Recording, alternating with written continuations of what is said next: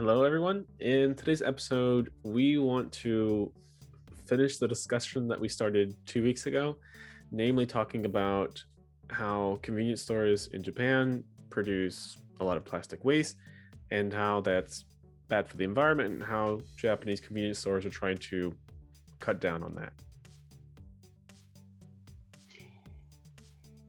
Oh, the switching Butterflies. butterflies. Welcome back. Welcome back. Hello, everyone. How are you? How are you, Chris? Good, good. Uh, my head hurts a bit, and so did yours. So that's why you yeah, last gone. weekend. Yeah. Yeah. Yeah. Terrible. Mm. I haven't. I haven't seen Sakura yet because of that reason. I couldn't go out, and yeah, I wanted to go out. Oh, it- We'll see if we can go out this weekend. I can go with this. I can go this weekend. Mm, Oh, because yeah, it- you know, flower April. watching. Yeah, watching the flowers. Uh, Yeah. we, don't, we don't have the. I don't have those trees here. Um, Mm.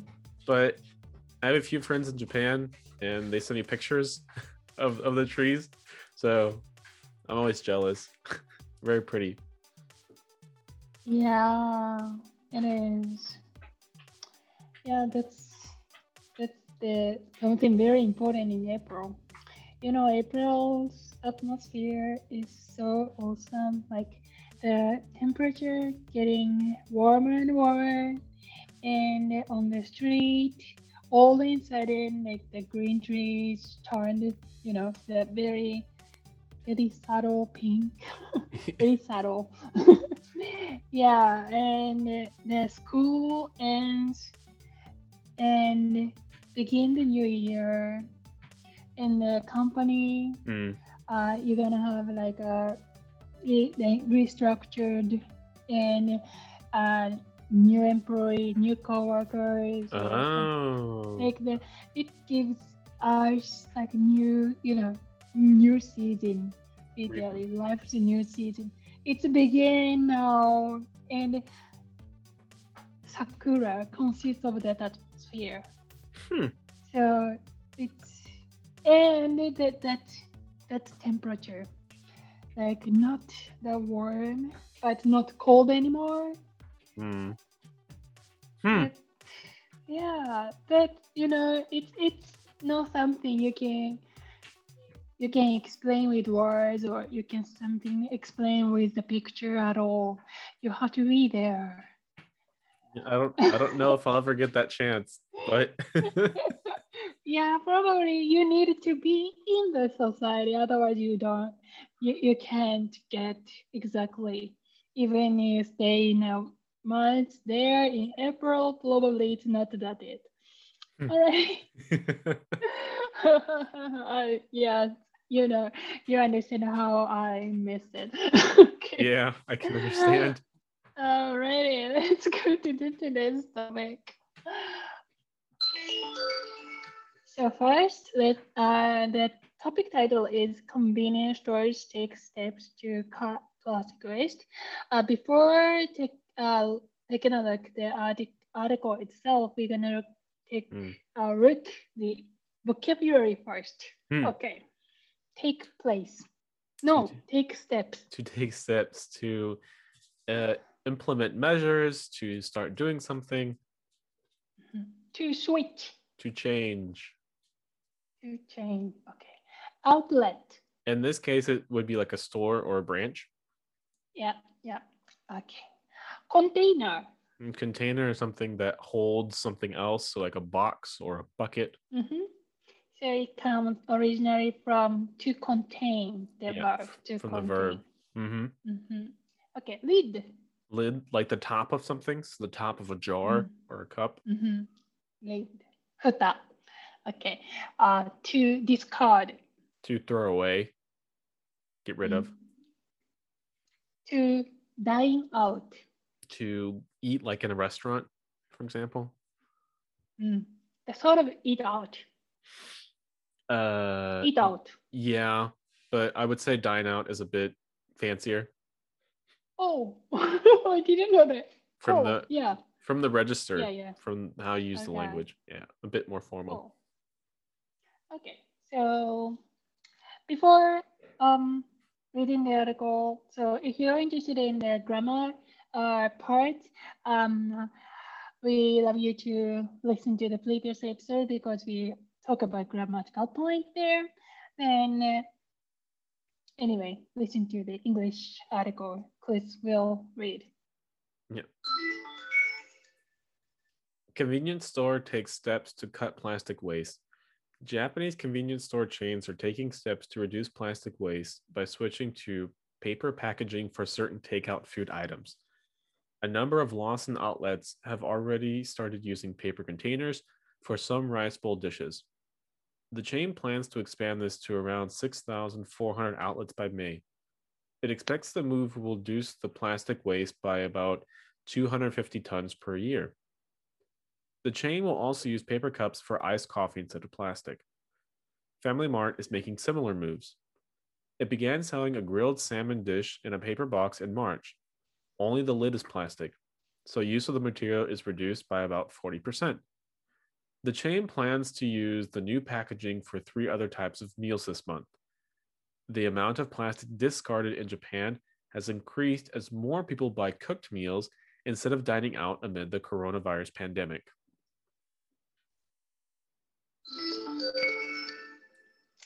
Thank you. Yeah, no problem. Okay. Um. Uh, here's my question: Is there any convenience stores in Germany? No, not really. Me, me. Oh, there's no convenience stores in Austria. uh, buy me auch. Buy me auch. Buy mir auch Buy me auch. Yeah. But um, do you buy this kind of like food? Like Uh, no. Mm-mm. I no. I haven't bought that kind of food in forever. Like since I lived in the US, um this culture doesn't exist in Germany. Mm-hmm. Like we have gas stations, obviously. We have gas stations. And that's pretty much what a, con- that's that's what I don't know how it is in Japan, but generally speaking, a convenience store in the US is also a gas station. So it's both. Whereas in Germany, it's just a gas station. Like you can buy food, but there's no culture behind it. Um, it's just it's just a gas station. Plus, it's too expensive. I wouldn't buy food there. Oh. Yeah. Oh. But for example, the convenience stores in the United States, like 7-Eleven, They're cheap. their food is cheap. They're They cheap. yeah. Mm, They have to be though, because uh, that's how they earn their money.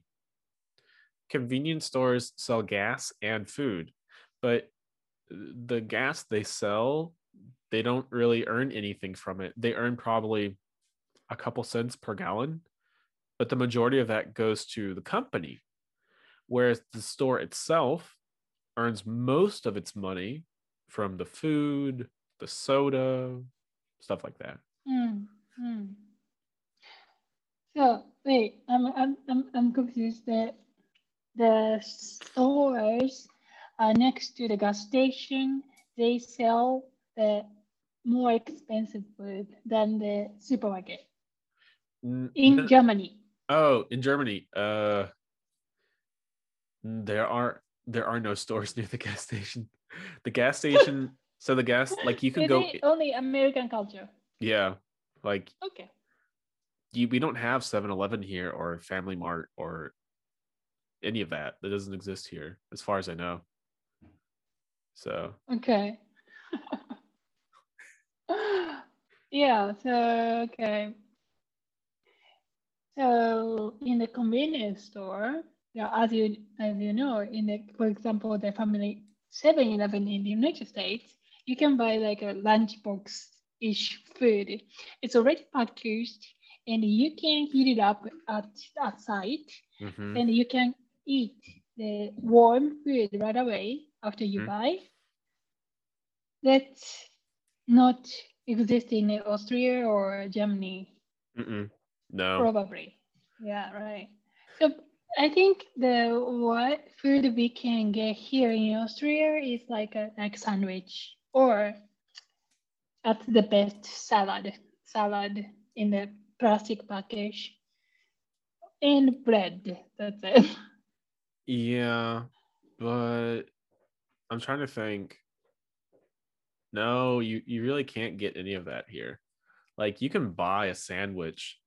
Sandwich and bread you can buy, right? Yeah, Yeah, but that's the- about yeah. that's about it. That's Um, about it. that's really like you can buy like small food items, but it's so expensive. So for example, like yeah, so for example, you can buy eggs, like just regular eggs, like 12, 12 pieces. Yeah. And if you buy them at a supermarket they would cost maybe like a euro or something but if you buy them at a convenience store it would probably be like three so it's super expensive Wait, 12, 12 eggs, only one euros? yeah plus or That minus is- if you, That's cheap. i know Uh, I usually buy two euros. yeah but 12 eggs. yeah but if you buy them at a convenience store Okay. they're so they're so they're so expensive but it's not, anyway, the convenience store itself is sort of not existing here, here at your place, right? yeah it's not a convenience store it's Mm. a gas station No, gas station. Okay, okay. Ah, yeah, yeah. That's okay. That's understand. Okay, yeah. Uh, so when in Japan, convenience stores started to spread out, like of course uh, near the you know highway, there are some stores for like the designed for the you know the drivers. Mm, and yeah, they might be a little bit expensive, and uh, they are you know the local small shop businesses, but uh, once the convenience store chains started to spread out, they conquer that kind of business because they have only like unit, you know, um, one price, standard price. So any um, shops you can get same price and you can get you know the expected items and you know very easy because you know you can assume what item you can get before you go and you Mm. just execute the action and it's so convenient. Yeah. There, there's a Yeah. book there's a book about convenience stores and you probably know it's fa- it's a Oh, famous book in japan. The konbini ningen uh-huh. the yeah. i think it's translated I- into english as convenience store woman. Yeah i think the author's name is murata or something. Yeah. I wonder i haven't read it yeah, yet. yeah. I only read like half of the first page, but um, and it talks basically about like uh, what it's like working at a convenience store in Japan and the whole culture behind that. Um, but Mm, that doesn't really mhm. exist here. Okay. Yeah, I think it's very, very Japanese culture, huh? Japanese and American, because in the US you can do the same thing. Um, so often, Mm, yeah, but but the selection of the food, the, as you can see in the picture of this article, uh, there are a bunch of kinds. As I mentioned last time, um, so here they say that mm, lunchbox, right? yeah, it, it's not like for example they say some rice bowl dishes or Mm, but it's not only one kind you know there's a bunch of type of food pasta salad or like fried rice or like the japanese style lunchbox mm, there are so various kinds of selections and it, it they, they create own sort of culture because I don't know. I'm not sure it exists before, but yeah, if you go to supermarket, you probably you, you can get similar stuff. But convenience store invented their own lunchbox like menu and they succeed to attract people. So um, there are when they buy that kind of food there. After you, you know, finishing it, there are a bunch of trash, and it's very bad. Mm, yeah, that's true. That's true. Um, I guess maybe yeah. go on. No, I think it's similar as that when you buy some like eat out, eat, picking up the you know pick pick up order at the restaurant in the United Mm. States.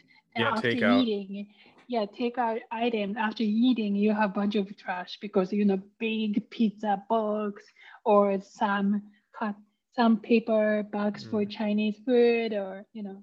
Yeah, that's true. Um, you can get a lot of food at convenience stores in the US. I mean, that's how I got most of my food when I was on the go. Oh, Yeah, or Oh. like if you're on the highways in the US, um, there are like these huge, huge convenience stores that are in, pr- are basically gas stations with like a real restaurant in them. Like it's like a literal restaurant that you can go to. Um, so like they're like rest stops basically. Um, but that's not what you typically see in the US. Mm, mhm.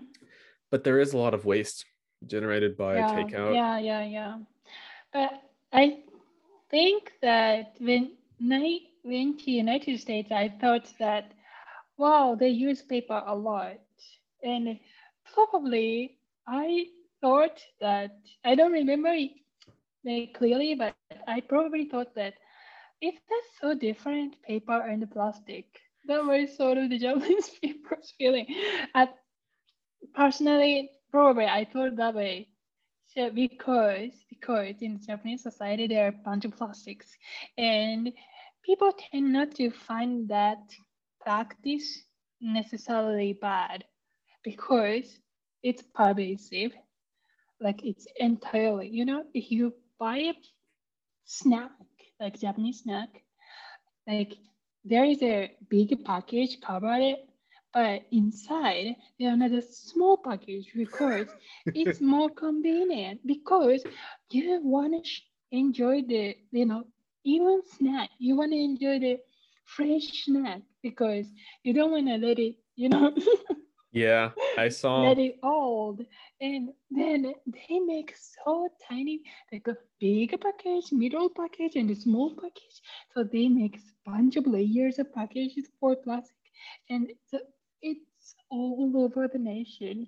And so in if you were in this society you don't see that's uh, problematic at all. Yeah, I've seen those videos Mm, where you have a yeah. the little yeah. in the big package you have the smaller packages and they're in plastic. yeah, yeah. So when I went to the United States, when I went to the supermarket, I was very surprised that they they sell the paper bag rather than the plastic bag. And I only find it like occasionally that plastic bag are used in uh, businesses. Yeah, they don't sell plastic bags here anymore. I don't think Right, you can yeah. you, can't, you can't even find them. Um Yeah, which very limited. I think it's yes. good. yeah, It's- yeah, yeah, yeah, yeah. So that that so that I think California uh, decided not to use plastic bag like way like ten years ago or more before, and uh, the, this article represents Japan's finally got that point. so 10, 10 or twenty years late behind. yeah, too, yeah, that's true. Um yeah. no, I, a lot of stuff I try to use is reusable. So like cups or bags. Um but there's still so much plastic hmm that you just can't avoid. I mean, unless I go to like I can go to the local market because they have a food. Well, they used to because I guess because maybe the pandemic they closed them. But usually every city has like its own market they can go to, and you can get like fresh vegetables, fresh meat, um, and you can buy those things without plastic. But if you go to the grocery Mm. store, it, it's always they always use Mm. plastic, so there's no escaping that. Mhm. Yeah. Mm-mm. So since the convenience store is very very close to the people's life, that's why it, you know, propagates that plastic culture easily, especially you know the children. They Yeah. don't think. They just perceive how it is, how the society works, and you know the convenience store propagates plastic culture.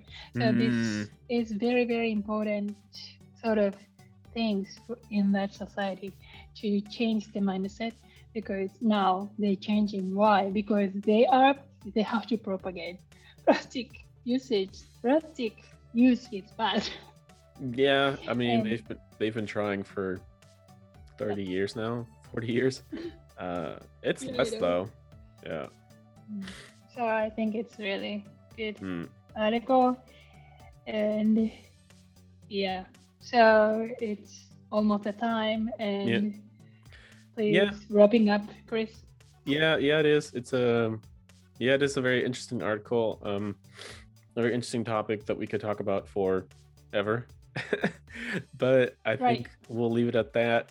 So, um, Azumi and I will be going on hiatus um for the Oh, foreseeable. by, by the way, hiatus is a sort of a peak, right? No, hiatus is a break. Oh, Yeah. no, hiatus is a wait, break. wait, wait. Hiatus is a breakdown. No, a hiatus is basically what you uh when when you go on a like a just a break, like you take a break, you take a vacation. hiatus is usually used for like bands, for example. Bands can go on hiatus, which means they're they're still together, they're just not producing anything. Oh, Yeah. And new word. Yeah.